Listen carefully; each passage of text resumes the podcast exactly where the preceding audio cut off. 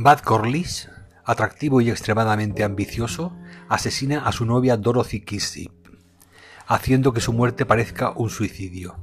La razón que lo impulsa a ello es el embarazo de la joven, situación que lo alejará de cualquier posibilidad de acceder a la rica fortuna de la familia Kissip, pues el padre de Dorothy la hubiera deseado, la hubiese desheredado al conocer la noticia del embarazo. La hermana de Dorothy, Helen, no cree la historia del suicidio y comienza a investigar por su cuenta. Por entonces conoce a Bud, de quien ignora su pasado, e inicia una relación con él. Bienvenidos una semana más al Club Gorky Podcast. Esta semana os traigo una novela negra eh, y de intriga eh, psicológica eh, escrita por el creador de La Semilla del Diablo, Ira Levin.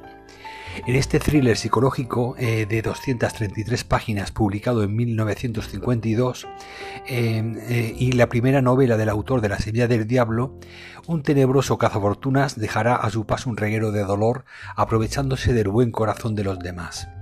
La trama se irá complicando hasta alcanzar su auge en un final apoteósico.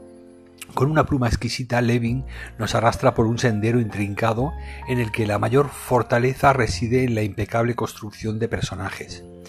Una primera novela galardonada con el premio Edgar Allan Poe de lectura muy muy recomendada. En, la sinopsis podemos eh, descubrir que en esta novela adquiere la misma importancia primordial la mentalidad de los protagonistas, que importa mucho para el esclarecimiento de la intriga averiguar qué impulsos psicológicos mueven a uno de ellos a la violencia. Una familia de enorme riqueza pero mal avenida resulta víctima de un cazador de dotes, que elimina fríamente a sus eventuales presas en cuanto éstas empiezan a complicarle la vida. Y así un motivo del drama familiar se va aunando eh, con otro hasta que la sangre de las víctimas impulsa a un oscuro comentarista a buscar también al culpable en contra del escepticismo de la policía local e incluso del padre de su amiga. En esta extraordinaria novela de Levin, los, eh, incidentes de sendas universidades norteamericanas orientan al, investigador y también al lector tras las huellas del asesino. La lectura me ha, eh, resultado muy, muy entretenida. Eh, son de estas que no quieres dejar de leer para saber qué va a ocurrir. Eh, la parte más atrapante eh, es cuando eh, Helen comienza su viaje para averiguar qué es lo que le ha pasado a su, a su hermana realmente. Esa sensación de creer primero que Gunn podía ser el asesino, luego pasar a Power y terminar en que el verdadero asesino era Bud, el novio de Helen. eso es algo que te, que te sorprende muchísimo. Muy buenos los recursos del autor para captar la atención del lector Em, e ir dando pistas hace que te puedas sentir eh, como, como, un detective en la historia. Desde el primer momento odias a Bud, eh, Abad el Corliss, persona astuta y manipuladora, orgulloso de sí mismo por cómo eh, ha ideado las cosas. da mucha pena el, el personaje de Marion, puesto que está buscando a alguien que la quiera, ¿no? Y bueno, y al final encuentra al asesino de sus hermanas. Creo que en esta historia tiene un papel muy importante la madre de Bad. Ella es la que creó realmente al monstruo. Desde pequeño le inculcó esa idea del dinero, de la buena vida y de ser el mejor, de destacarse, etc. Solo que Bad se ha tomado muy en serio estas lecciones. En resumen, pues, pues ya os digo, se trata de un libro que me ha gustado mucho y es la primera novela eh, negra del, del autor.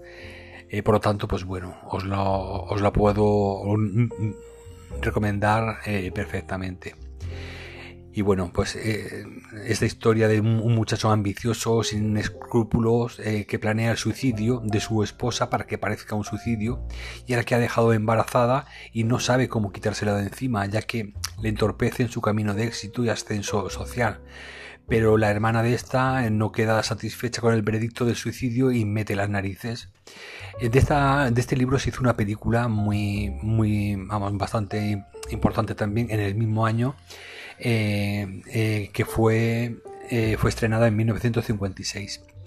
La aventura de, de esta muchacha que busca al asesino de su hermana sirve para revelarnos un proceso de transformación sobrecogedor, el de un estudiante universitario convertido en un brutal y ambicioso criminal.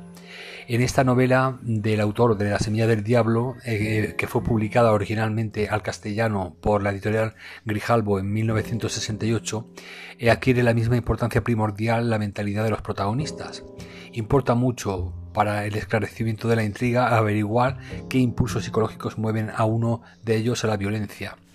Eh, eh, y bueno, en esta extraordinaria novela de, de, Levin, los incidentes de sendas universidades, como os digo, serán las huellas principales que harán que, eh, bueno, que se dé con el asesino verdadero.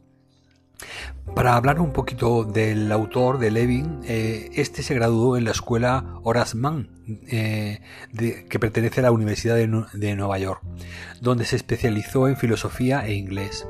Después de la universidad escribió películas de formación y guiones para la televisión. La primera obra de teatro producida por Levin fue No Time eh, for Sandgren, adaptado a la novela de Mark Iman una comedia sobre un, paleto reclutado por la Fuerza Aérea de los Estados Unidos que lanzó eh, la carrera de Andy Griffith. La obra se convirtió en una película en el 58 y fue coprotagonizada por Don Knotts, coprotagonista y amigo de Griffith desde hace mucho tiempo. No, eh, Time for Sargentos eh, generalmente se considera el precursor de Gomer Pyle la primera novela de, eh, de Levin. Un beso antes de morir fue bien recibida y le valió el, premio Edgar en el 54 a la primera mejor novela. A Kiss Before eh, Die se convirtió en una película dos veces. Primero la que os he comentado del 56, pero luego nuevamente se llevó a la pantalla en 1991. La obra más conocida de Levin es The Trap, que eh, tiene el récord como la comedia de suspense de mayor duración en Broadway y le valió a Levin su segundo premio Edgar. En 1982 se convirtió en una película protagonizada por Christopher Reeve y Michael Caine. Eh, la novela más conocida de eh, más conocida de Levin es Rosemary Baby, una historia de terror sobre el satanismo moderno y el, ocultismo, ambientada en el Upper Side eh, West de Manhattan. Se convirtió en una película protagonizada por Mia Farrow y John Casavetes. Ruth Gordon eh, ganó un Oscar a la mejor actriz de reparto por su actuación. Su director, Roman Polanski, quien escribió y dirigió la obra, eh, fue nominado al, mejor escritor eh, y guion, o sea, de guion basado en material de otro medio. Otras novelas de, Levin se convirtieron en películas, incluidos The Boys from Brasil, o sea, Los Niños del Brasil en el 78, y Las Esposas de Stanford en 1975, y nuevamente en el 2004, y Silver en 1993. Stephen King ha descrito a Ira Levin como el relojero suizo de las novelas de suspense. Em, hace, dice él, que el resto de nosotros parezcamos relojeros baratos en las farmacias. Chuck eh, Palahniuk llama a la escritura de Levin una versión eh, inteligente y actualizada del tipo de leyendas populares que las culturas siempre han usado.